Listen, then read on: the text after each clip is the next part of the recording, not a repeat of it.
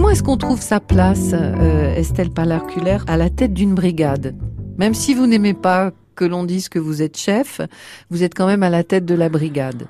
Comment on trouve sa place euh, C'est très difficile. Après, euh, on trouve sa place grâce à des gens qui sont intelligents, on va dire, des gens qui vont pas me juger comme juste la fille des patrons et qui vont reconnaître euh, que j'ai des capacités, que je suis capable de les diriger et que je sais travailler.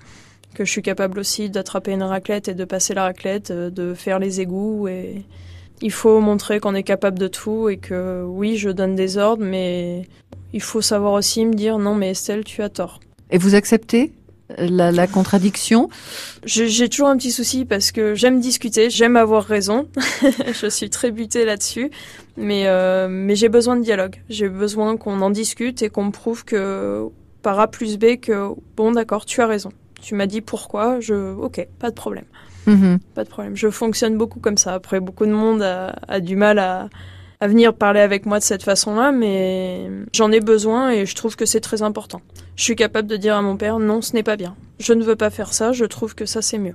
Il faut être capable de le faire. C'est pas parce qu'on est chef qu'on doit tout savoir et je pense que si on n'instaure pas un dialogue avec une brigade et qu'on ferme les portes, ça n'avancera jamais. Oui. Et Didier Pallard, votre papa, il accepte que vous lui disiez euh, non, là, euh, c'est pas bien, c'est pas comme ça?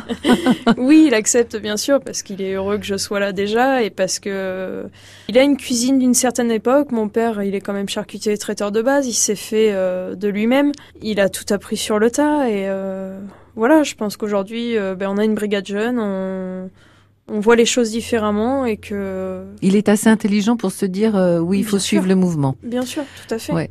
Tout à fait. Là, moi, j'en pouvais plus de, de, ces cartes qui tournaient toujours autour des mêmes produits et je dis non, pas stop. Stop, je ne veux plus travailler ça. On ne veut plus travailler ça.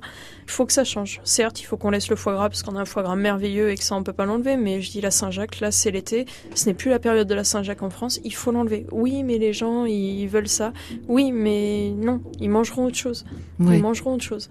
S'ils aiment notre cuisine, ça leur dérangera pas pour une carte de ne pas avoir des Saint-Jacques. Après, s'ils veulent les commander, ils nous appellent 24 euh, heures à l'avance et on leur fait des Saint-Jacques. Ce n'est pas un problème.